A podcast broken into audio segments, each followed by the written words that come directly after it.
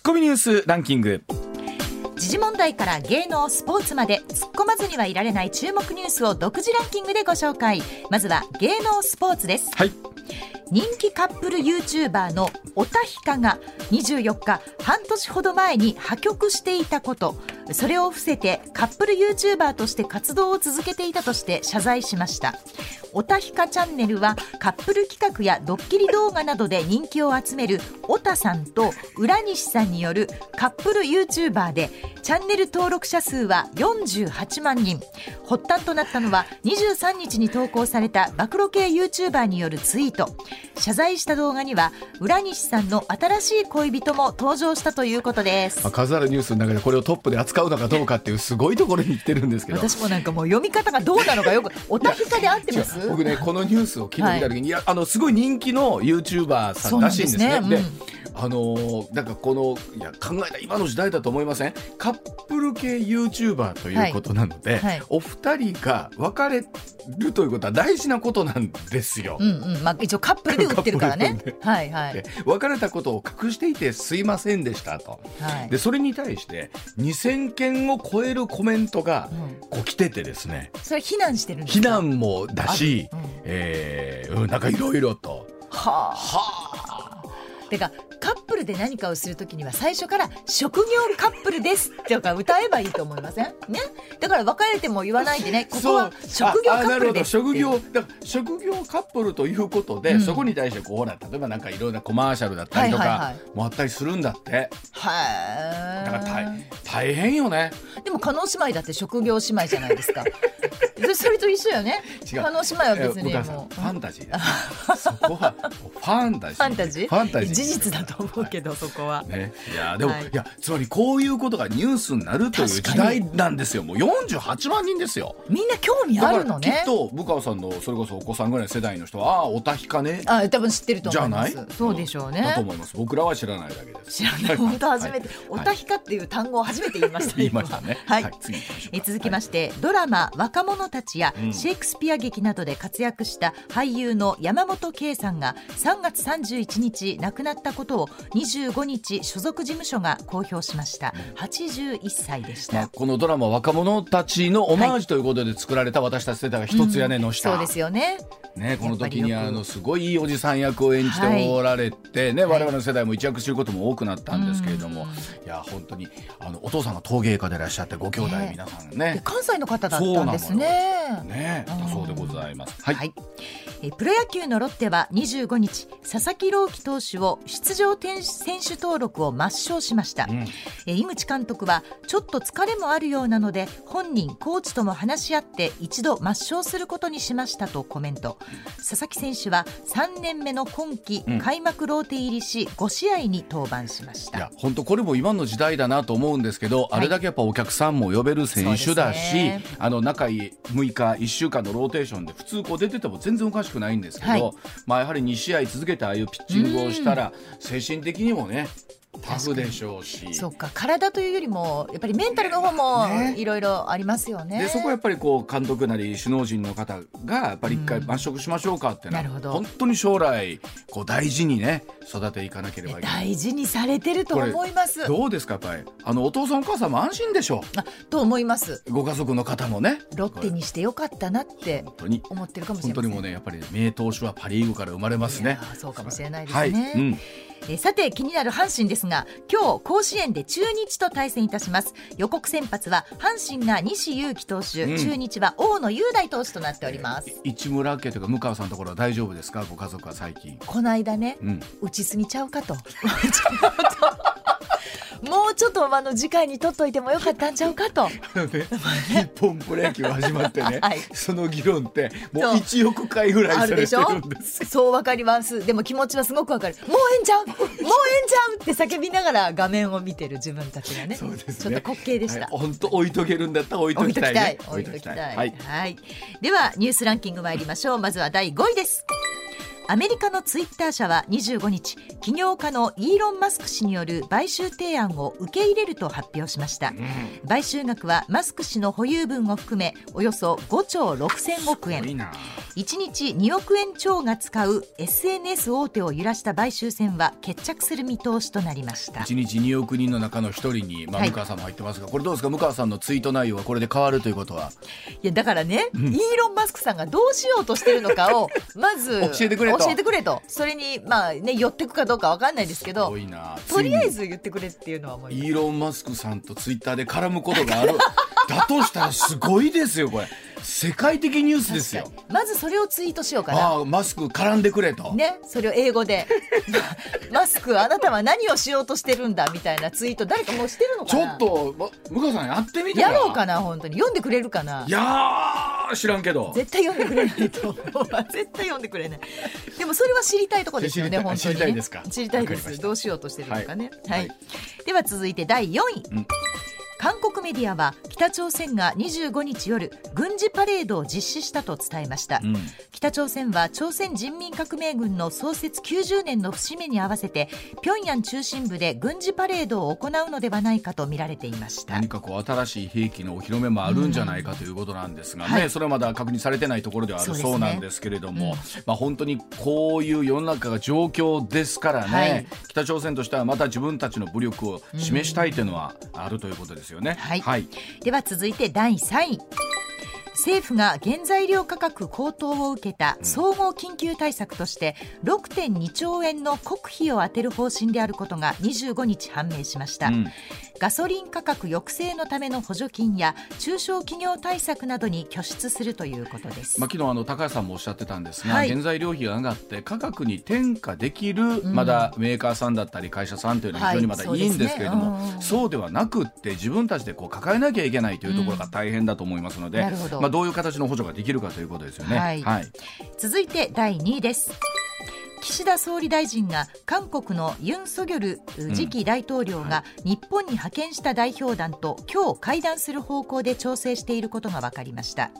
韓国の代表団は24日から日本を訪れていて政府関係者によりますと岸田総理と26日会談する方向で調整しているということです、まあ、本当に、えー日韓関係どうあるのか。特にほら、まあ、向川さん文化レベルですけども韓国ドラマとか考えると、本当にこの国は両国仲が悪いのかと思うところって多々ありますもんね。だって民間レベルではもう全然そんなことないでしょ？でしょ？なんならもう行きたいでしょ？行きたいし。状況が許すんだったら、はい。向こうに行ってでねあちらからそれこそねファンミーティングみたいなので来てくれるっていうとやっぱりチケットが速乾するわそうらけですよ。しいね。そんなのを見るといねやいやいや、ね。何がじゃあ国同士になるとあるそうそう。そうのかというところなんですけどまあうん本当にえー史上最悪と言われていた日韓関係を、はい。まあねユン・ソギョル大統領になることでうん。どういうふうに変わっていくのか、というそうですね。ことですよね。はい。はい。では続いて第1位です北海道の知床半島沖合で乗客乗員26人が乗った観光船が遭難した事故は現場海域の周辺でこれまでに救助された11人は全員の死亡が確認されました事故から3日目の25日に新たに救助された人はなく海上保安本部は観光船が沈没して船内に乗客が取り残された可能性もあるとみてソナーによる探索で発見を急ぐことにしています。まあ、本当に今行方不明の方をですねどういう形で捜索していくのかというのはまずこれ一番のあ課題なんですけれども、ね。まあ、一方で周りいろいろとこうインタビューしている記事を見ていると、はい。本当にこれは船が出せる状況だったのかということに随分とこう疑問がね、はい。出てるみたいなのでね。まあ、そのあたりあの社長も会見されるということなんですけれども、やはりこう、えーご家族の方にとってみればどうしてこうなったのかを知りたいっていう思いはすごくあると思います。はい。はい、ではあコマーシャルの後常連塚さんの登場でございますさあ時刻まもなく6時29分になります。ここからは常年塚さんでございます。常年さんおはようございます。よおはようございます。よろしくお願いします。お願いします。よろしくお願いします。え常年さん本題行く前にあのー知床の観光船の遭難なんですけれども、はい。はい。まあ相当厳しい状況ですよね今これ見るとね、そうですね、うん。あのなかなかねあの冬の海に落ちた経験のある人いないと思うんですけど、はい私落ちたことあるんですよ。ジョルさんそれこそシーカヤックとかやってはりますね。そうなんです。あうん。の去年ね、あの冬2月頃ね、はい。あのまあ相模湾ですけどね、僕の場合は、はい。あのカヤックサーフしてる時にこけてですね。うんはい。でその時はまあロールして起きたんですけど、うん。耳にちょっと水が入っちゃって、はい。あこれ抜けないなと思って岸に上がろうと思って岸の方越えてったんですよ。で岸の3メーター手前ぐらいで足を出してこうね上陸の準備してたら、はい。ドライスーツ着てたんで足モコモコしてね。はで足引っかかっちゃったんですよ。い。でバランス崩して岸の3メーター手前でこけちゃったんですよ。はい。バーンって。はいはいでまあ3メーターぐらいだからこのままカヤック引っ張って歩いていこうかなと思ったらちょっといまいち足つかないのと、うん。ドライスーツってこうなんか浮いちゃうんですよね。ああはいはいで5分ぐらいちょっとその水の中で葛藤して、まあ、最終的には上がったんですけど、はい。そしたらねやっぱねもうテンションだだ下がりというかもうすごい寒くなってきて、うん。今日これダメだなと思ってうん。でそれでやめて帰ったんですよ実は。だからもうウェットスーツ着ててその状態ってことでしょ？あドライスーツ着てドライスーツですよね。てドライスーツですドライスーツ。ドライスーツ着てる。濡れないやつ。濡れないやつでしかもね水温は15度ぐらいですよ。当時まえー。だ相模湾ですからね。それでもやっぱりもう寒くて寒くてそれで。ましてや知床のうん。あのはい。荒波の中ですからね、はい、あの時水温5度でしょ？そう。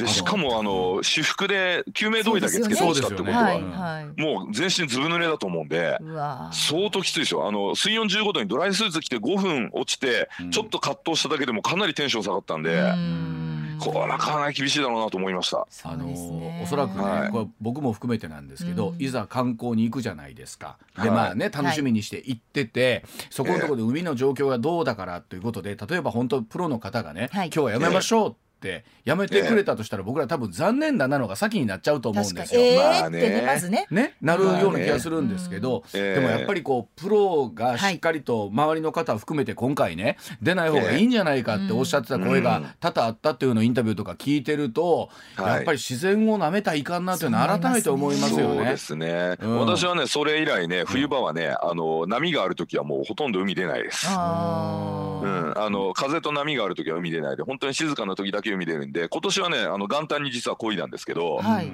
もうほとんどもうもう湖ぐらいの勢いのもう全然何もない。もうベタなぎの時にまあ出たんですよ。元旦ベタなぎだったんで出れたんですけど、もうちょっとでも波あったらねやっぱちょっと危ないので、うん。冬場はね。あのあの3メートル4メートルという波が来てて、厳しいですよ。うん。であの観光船の大きさだとかなりのあの波になるんでそうみすってね。たいですよね。そうです、はいかなりの波だと思いますね。ね私あの限界灘でもねあのカヤック漕いだことあるんですけど、はい。うん限界灘ってやっぱ海流が結構ぶつかる場所で、はい。波があの四方八方から来るんですよ。でそういうところってやっぱバランス取るのすごく難しいですし、うん。一回こけちゃって起き上がれればいいんですけどカヤックはまあ一応復元できるので。はい。はい。い。いんですけど復元できずにね沈脱っつって一回そのコックピットから出るようなことになるとものすごい対処がやっぱ大変ですね。はあ。ええ。おっしゃるようにその時はもうこけずにあの行けたんでうん。行って帰ってこれたんでよかったんですけど。14度とか5度という水温でその状況ということですから、ええ。ましてやこれがね本当に4度、ね5度となってくると。もう水温5度とかいったらもう落ちた瞬間にもう本当に大変ですね。はい。え中心部分の体温がね35度を下回ると人間ってねもう低体温症始まっちゃうんですよ。今ね状況としては非常に厳しい状況かもしれませんけれども。厳しいと思いますね。はい、うん。さあそれではあーこのニュースお伝えいたしましょう、はいまずはこちらです。アメリカのブリンケン国務長官とオースティン国防長官がキーウを訪問しましたえーアメリカ政府機のブリンケン国務長官とオースティン国防長官、えーウクライナの首都キーウを訪問しましてゼレンスキー大統領らと会談したと正式発表しました、えー国外退去していた外交官を近くキーウのアメリカ大使館に復帰大使館に復帰させまして外交活動再開されると表明しています。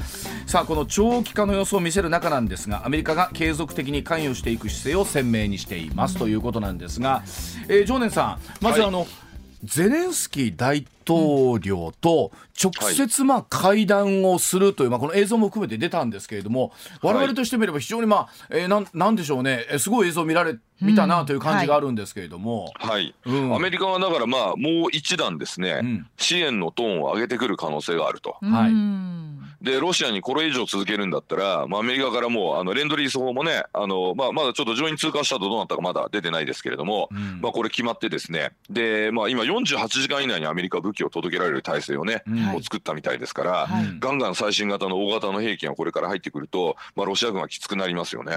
これあの直接はねうん。ロシアに対してアメリカから攻撃することできないんですけれども、はい。このまあ例えば武器の供与みたいなことってのはこうん。う事実上の支援ですよね。そうです。うん。だからロシアはあんまりウクライナを応援すると、これはアメリカが参戦してるとみなすぞとはい、そうですよね。脅しをしてますね。んそうですよね。それでも、まあアメリカとすると、まあこのあ本当に国のトップナンバー2ナンバー3という人が行くということは相当なメッセージですよね。そうですね。うんまああのアメリカはですね、あのロシアがね。もしその要求を通してこの戦争にまあ勝ってしまったり何かこの戦争からまあ得てしまったりしたときにはいその後の国際秩序がどうなるかというねもっと大きな問題を考えてるわけですよ。うんうんうんで要はあのロシアがやってることっていうのは国際秩序を無視して主権国家の主権を踏みにじって、うんね、領土の割譲を要求するとはいしかも体制の転換を要求すると、うんもうあってはならないことですよね。はいうんうんこれもう少しでも許したらそういうことやりたい国がいっぱいあるわけですよ。確かに。うんうん。台湾に対してそれやりたい国もあるし、ですよね韓国に対してやろうとしてる国もありますよ。うん。うん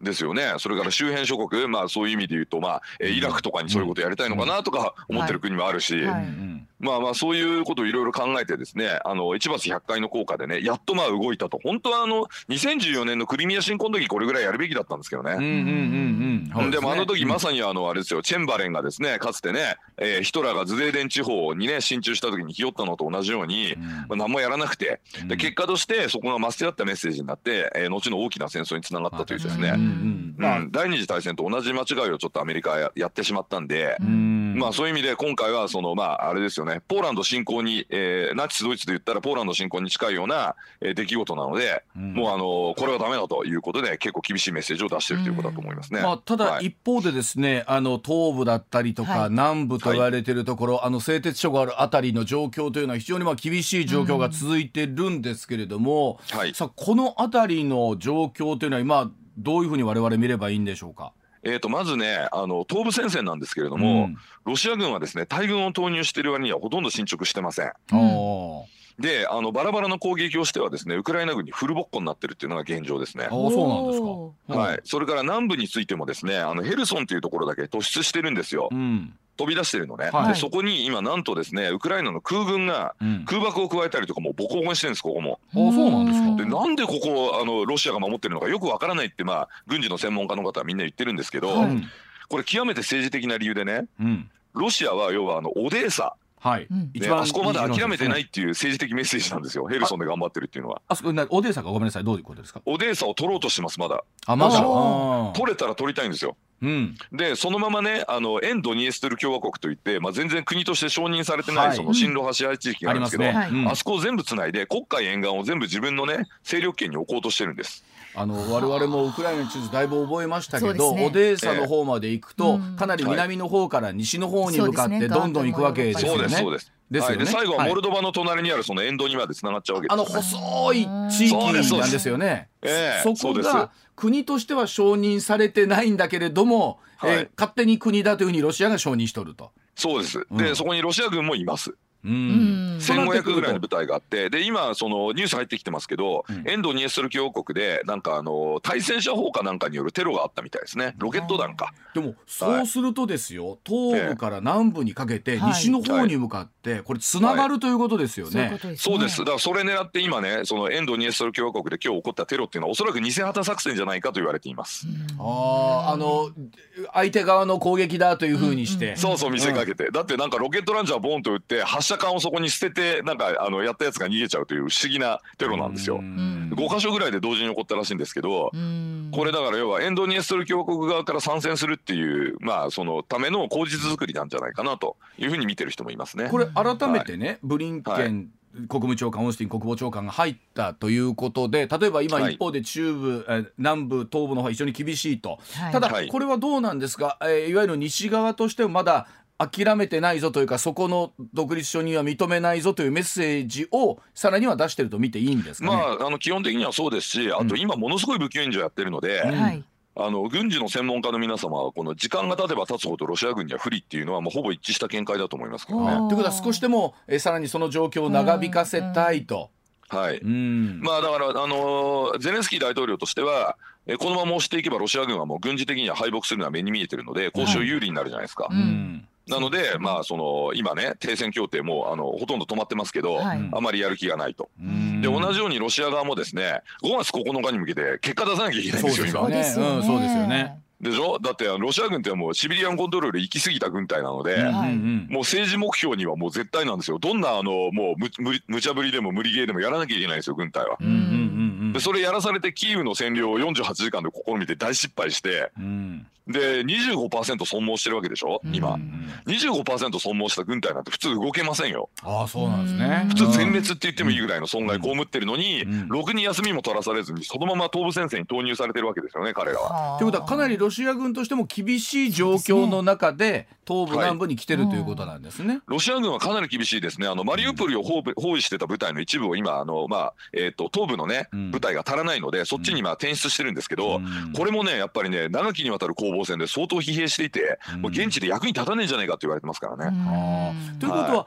あの東部とか南部のあたりも制圧してるとはいえ、まだまだそのじゃあ完全に制圧しきてるかってそういう感じもないっていうことなんですかね。まあそうですよね、だってもし制圧してたら、レジスタンスがこれだけガンガン出るってことは考えられないですよね。あなるほど、そうなんですね。ええマリウポリとヘルソンの間で今、大規模なレジスタンスが始まってて、ロシア軍の補給がだんだんきつくなってると言われてるんですが、同じことがもうヘルソンの市内でもね、ロシア軍支配地域でももうレジスタンスが出てるということをね、うん。あのアメリカの戦争研究所が公式に認めてますから、あこれはだからロシア軍があの、ね、あの赤い地図で押さえてる場所を完璧にコントロールしてるかといえば、はい。自分たちが勢力にすごい、まあ、強く置いてるところは住民の、ね、虐殺とかやりまくってますけど、ーうん。もうそうじゃなくてもう武器を持って抵抗されてる場所も結構あるっていうふうに見ておいた方がいいと思いますよ。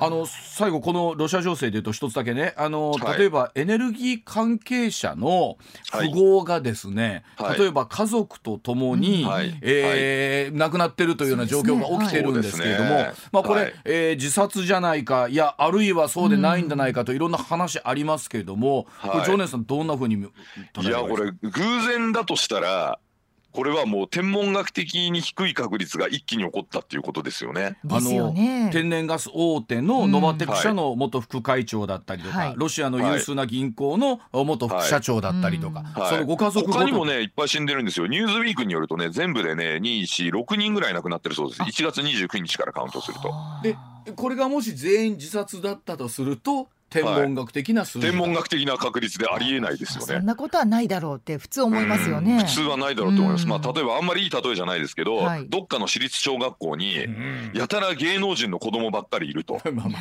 まあ、まあ例えばよくわか多んないけど分それ裏口入学じゃないのってみんな思いますよね。はい、まあ、だって確率的にありえないじゃないですか。芸能人の子供ばっかり、ねうん。定員の半分ぐらい芸能人の子供って言ったら、まあいやこれさすがになんか見えない力働いてんだろうって、それはそういう学校という考え方があるかもしれませんけど。そうですね、ジョーネさん、またちょっと、あの、違う問題になってくるんで、そうですね。あ違う問題で。すか、はいちょっと、ちょっと、い。やどことは言ってないですけど、はい。ね、どことは言ってないですけど、まあ、もしそんなことが仮にあるとしたら、うん。これはちょっと偶然こんだけね芸能人の子供ばっかり半分なんてありえないでしょうと。ねでも。神ならざる見え見えの手が働いてんじゃないのって思いますよね。これでもそう考えるとその例えばはい。なんていうんですか、い、わゆる富豪のね、はい。え人たちがこうなってるというのはうん。粛清をされてるということなんですか？ふうにとっていいんですかね。あの亡くなった方ねほとんど全員ねあの奥さんもね娘さんもね一緒に亡くなってる方が多いんですよね。偶然としてありえないでしょ？それこそあの定員の半分が芸能人の小学いいや、校やもう、それも置いといて、それ置いといて、違うとは思うんではいはい。すけども、ダメですか、そうはいそういう例えダメなんですか？そうですね、ちょっとまた別の機会に。そうそうそう。はい。あなんですか。い。やこれあくまでもあの家庭の話ですけど。家庭ね、そうですね。家庭の話ですけど、ええ。でもこれはあの例えばですよ。その仮にはい。天文学的数字の方という悪い方の見方だったとするとですよ、はい。見えない力が働いたんじゃないかとすると、するとですよ、はい。どういうふうに捉えればいいんですか？このこの人たちおそはいわゆるらくですね、はい。今年に入ってからあのウクライナに全面侵攻するっていう話がこのオリガルフィーの間で多分出てたと思うんですね。うんうん。でそんなことやられたら商売上がったりだからやめてくれって言ってた人たちが、はあ。まあ、1月のええ一番最初にね、えっとレオニード・シュルマンさんという方が、まあ、最初に粛清されるんで、まあ、粛清っていうかそう、ね、神ならざる見え見えの手の餌食になるわけですけど、はい。うんこれが1月29日なんですよ。うん。うんだいたい侵攻1か月前ね。一でここからもうほぼ、ええここからほぼ毎週のペースでなくなってって。はあ。でまあいえー、と1月中に1人2月中に2人、えー、と3月中に1人4月に2人っていう感じで、まあはいなくなってるんですよね。うんうんはい、これあなので、まあ、うん。おそらくそのあの侵攻に対してネガティブな姿勢を取ったりとか、うん協力しないとかいうオリガルヒを、まあえー消してるんだろうなと思いますけどね。例えば昨日あの高橋さんお話あったんですけれども、はい。例えばその経済面のね担当している副首相がまああだったりがこう離れてったとかあるんですけど、はい。これ離れる方もね、うん。はい。結構命がけですよね。命がけですよ。だって海外だって暗殺されるんですから。どこだってこの間の天然ガスのほらねあの副会長はあのスペインのリゾート地であの家族もろとも消されてますよね。もう消されてる前提で俺喋ってますけどすいません。うん。となるとですよ、はい。これね、はい。本当に、うんなんだろう意を唱えるわけにはいかないわけですよね。ですね。でもそれでも意を唱える人が結構増えてきてうん。でしかも表では表明できないで陰で今いろんなことが起こってますよね。はあ。ロシアで今火事がすごい起こってるの知ってます？至る所で。ああそうなんですか。はい、あの前にほらあの、えっと兵器の研究所が燃えたでしょ？うんはい。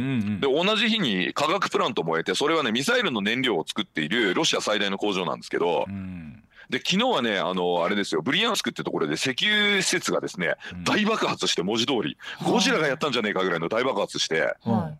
でこれがもうなんかあの1週間に何回っていうペースで起こってるんですよ。それはどどう捉えればいいんですか？いやこれもだからあの定員の半分が芸能人の小学校みたいな世界だと思うんですよね。ちょっと違う例えにしましょうかね。あ違うですか？そろそろね。はい。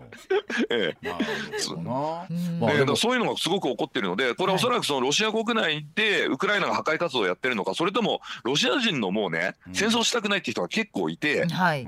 そういった人たちもサボタージュしてこういうこと起こってんじゃないかと。じゃあ少なく。とも少しもう内部崩壊みたいなものもちょっとずつ起こってるんじゃないかということですか、そうですね、まあ、北朝鮮みたいな国に今ロシアなりつつあるのでうん。表だってその反戦デモとかやってももう取り締まれられちゃうんでもうダメじゃないですか、はい。はい。そうするとこういう破壊活動をやるしかないですよね。はああでもここからそのまあプーチンさんをひっくり返すみたいなところにまではいかないんですかいやーこれ大混乱になるだけでまだまだちょっと遠いかなと思いますが、うん。まあ、とはいえですよ、うん。あの徴兵のね、うん。あの新兵募集事務所みたいなのあるんですけど、はいはい。これもね5箇所ぐらい放火されてるそうです。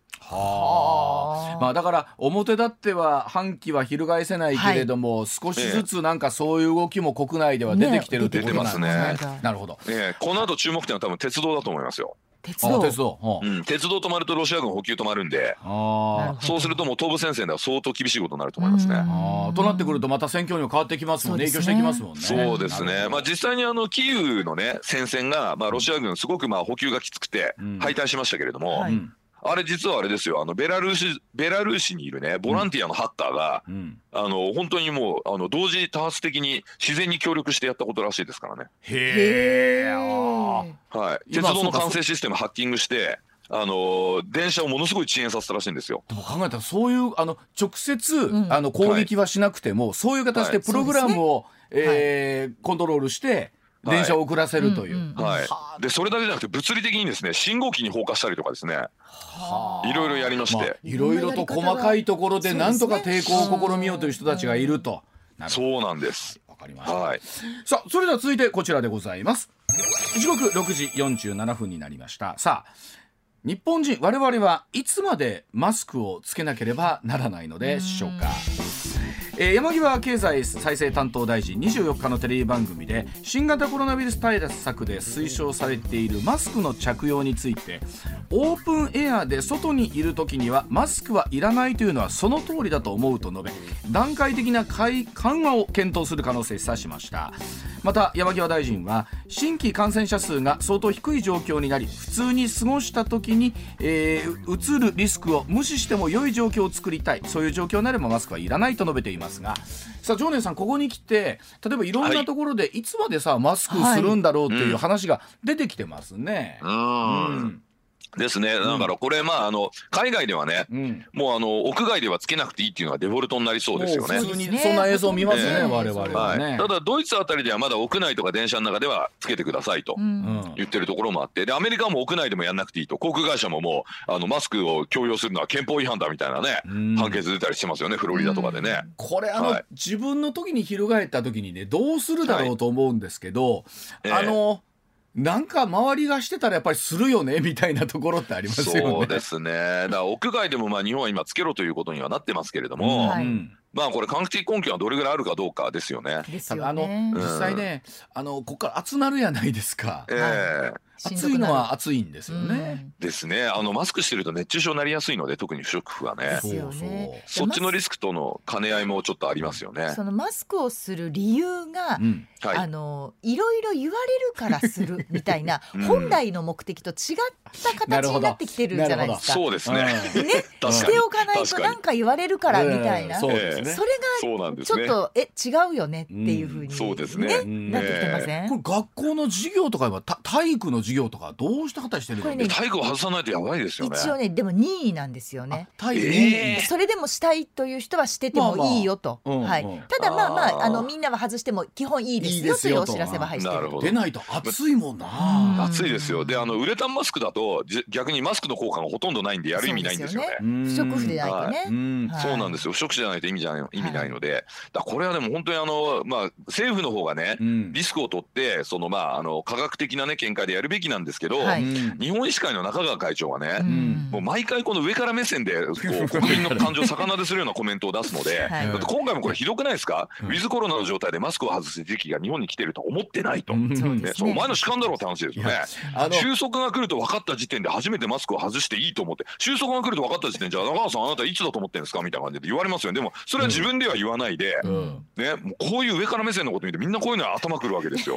これあの例えばですよ。別にあの、はい中川さんの肩持つわけじゃないですけどそれはお立場的にね医師会とすればみんなで外しましょうとはなかなか大手振って言いにくいっいちゃでもこいつ緊急事態宣言の時に銀座のお姉ちゃんと同伴して飲んでたやつですよ。はいはいはいはいあの、まあ、そういうことがついてきます。お前にねそんなこと言う気になると思い。ませんね。普通。まあそうなんですよね。ありますけど。これあの本当ですよね。これねええ。だからね僕どのきっかけなのかなと思うんですけど、ある程度ね、あの、はい。この程度ほらなんか潮目みたいなのがあって、はい。ある程度になってくる今度はしてる方があれまだしてらっしゃるんですかうん。みたいなタイミングの時って来るじゃないですか。うん。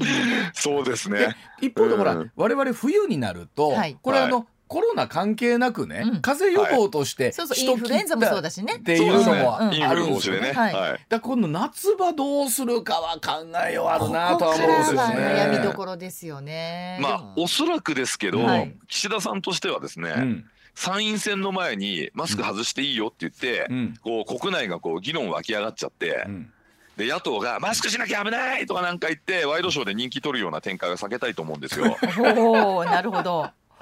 なのでおそらく参院選前までは山際さんはマスク外した方がいいんじゃないみたいなことを言いつつ、はい。こうマスク外した方がいいっていう人に気を配りながらもでもあのあなんだね政策は変えないと。これ日本の場合ってこの法律でねあのどうこうってわけにはこうなかなかいかないじゃないですか、そうですね。状況的に考えた時に、はい。かといってこれ岸田さんがじゃあ外しましょうって言ったらみんな外すのかっていうとそうそうそうそう。そうでもないでしょ、まあ、あの政府公式見解で、うん。そのまあ、屋外で外していても感染のリスクが極めて低いので、うんあの熱中症とのねあの兼ね合いもあるのであの、うん。外せる人は外した方がいいですと。いうようなことをまあ言えばですね、お上が言うとなんか言うこと聞くんですよ日本人は。法律で決まってなくても。まあ、ある程度の指針を示してくれたら外しやすいはあるかもしれないでもそれはちゃんとしたエビデンスというかそうそうそう。証拠がないまあエビデンスちゃんと示した方がいいですよね。それははい示してほしいですけどね。うん。はい。でも私これをね御用一般人と呼んでるんですけれどえどもういうことですか？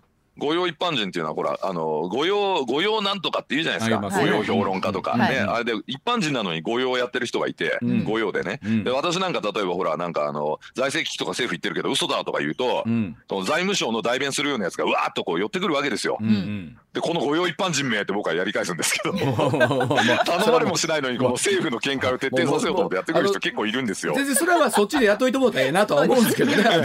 マスク外していいよって政府が言えばきっと御用一般人の皆様がボランティア活動でもう外していいですよってやってくると思うんですよね。でもこれはねあのどうですかね。本当あの1年ぐらいじゃはい収まらないような気もしますね。まあそうですね。あのなんか行って帰って行って帰ってしてねまたその間にちょろっとまたなんか感染者の方が増えてみたいな。で日本人って割とこうやっぱり横並びが好きだからそうそうそう周りの状況を見ながら動くとこってありますよね。うんそれそれそういう意味で言うとね、はいエスカレーターのね、えあの両側にちゃんと立ちましょうって言ってんのに、はいうん相変わらず肩が上げて歩かせてるじゃないですか。あそれありますあありま。すいまだにそうですね。あれみたいなもんですね。もうあの警備員が出てもう立ってください。もうあのあ歩かないでくださいって言ってうん。見てるとこじゃないとやんないですよねみんなね。ん。そうじゃないところはデフォルトで大阪だと右側寄りますよね。はい東京だと左寄りますけど、はい、はい。あれと同じかな。あのなんていうんですかこうたまにねというかなんかでマスクがこう紐が取れるとかあるじゃないですか。はい。はい。で予備持ってなくって、はい。うわーっとなった時にもうハンカチで口ぶりくり押さえて、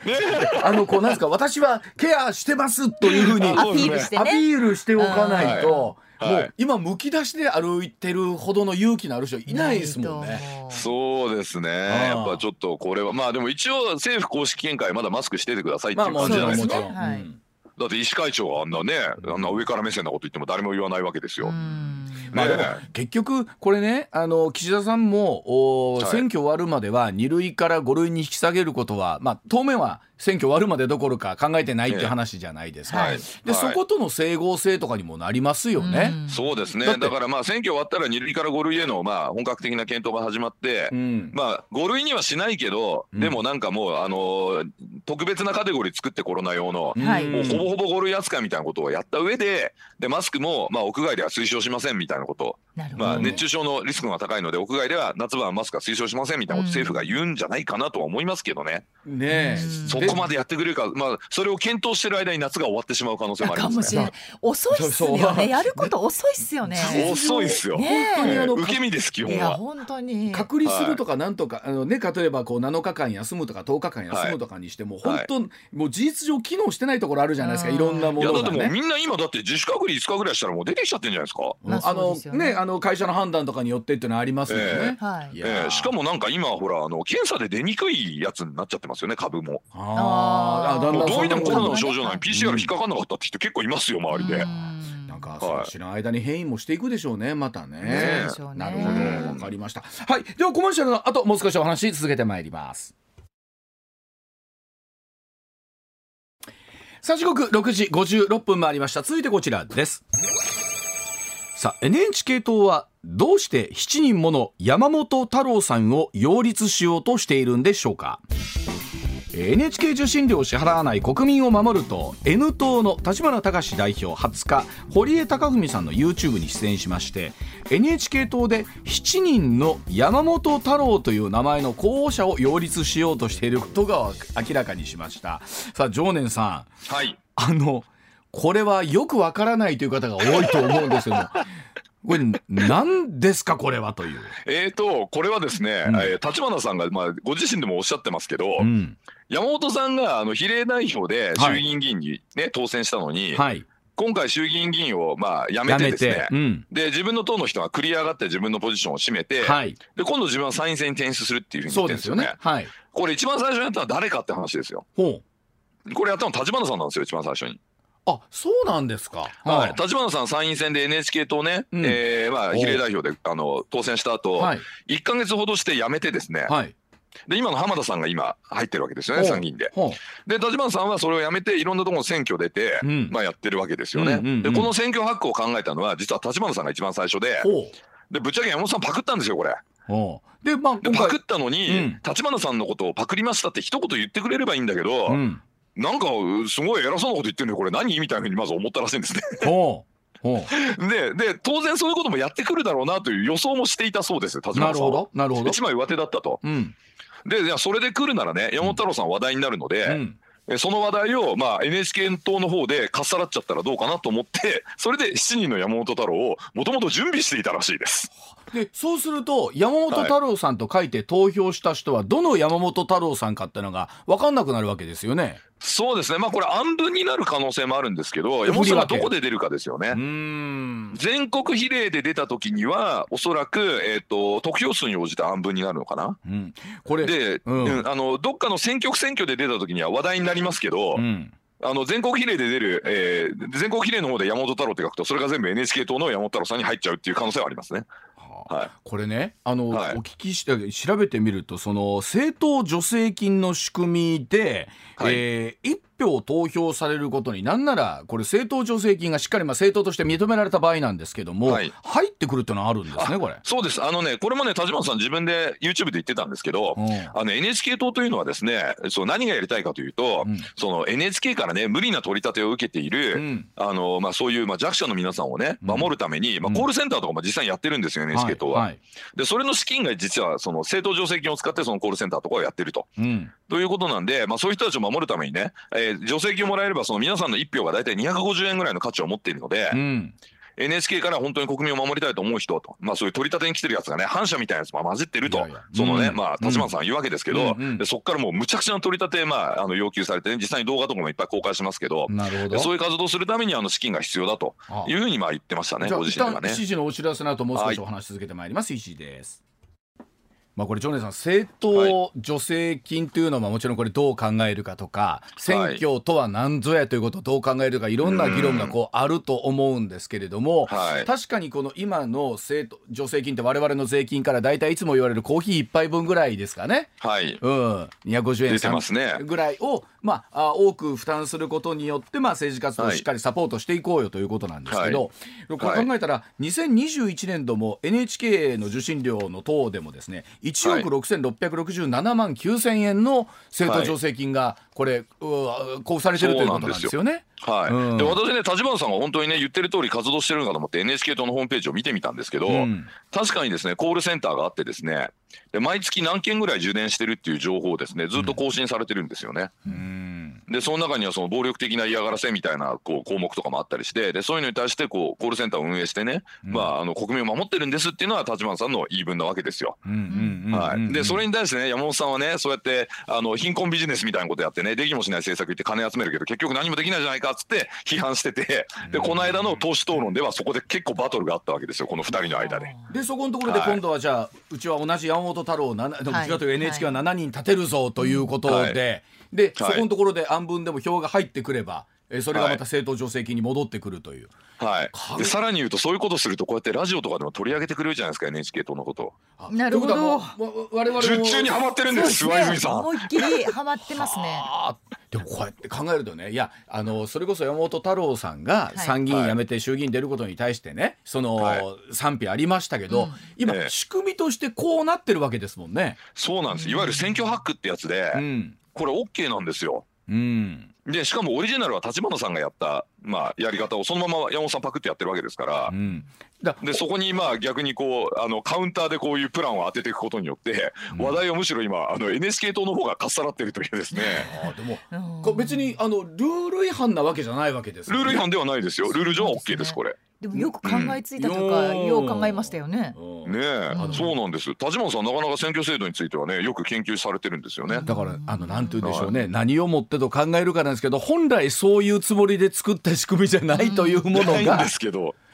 ないんですけど比例比例区で当選した議員はですね辞めると次の比例名簿の人が繰り上がるっていう制度はいがある限りはこれ続いちゃうんですよね。まあ、あの実際その比例の繰り上がりに関して言うと果たしてそれでいいのかって話はありましたもんね。ありますよね。た例えばまあでも不祥事政党をとかで選んでるわけですから、うん一応それで政府っていう考え方なんじゃないですか。うんええでも例えばその議員個人の不祥事で例えば辞めるとなった場合に、ええみたいな話とかもあったりしますよね。そうですよというね。仕組みとすると政党に与えられた議席なんだからっていうと、ええ。それはその通りだしなっていう。まあね、確かに。だ、その辺がだから、まあ、あの、あっちを立てればこっち、こっちを立たずみたいなのが選挙制度でね、うん。民主主義って難しいんですけど、うん。まあ、こういうのをね、もうずっとこう議論しながらやっていくことが、このまさにえ民主主義のプラクティスというやつでね、うん。正解はこれだって言ってやっちゃうと、これ権威主義になっちゃうので、これ、なるほどまあ、。変な言い方ですけど、こんな議論ができてること自体が、はいもう、はいえあの民主主義だと捉えればいいということってことですね。そういうことだと思います、私は。喋ることが大事ってことですね。はいうんそうですね、まあ、答えはないので、常に今、答えだと思われてるやつも違うんじゃないかっていう議論がもうまあまあ常に湧き上がってて。うんなるほど。でも議論があるんだけど、まあ、とりあえずこれでいくしかねえよなっていうのをずっと続けてるっていうのがこれがあの民主主義だと思います。うんまあ、でも確かにあの片や今回ロシアの件でもそうですけれども、はいはいえー専制主義になってしまうとかなってくると、結局はその独裁で、うんただただ、え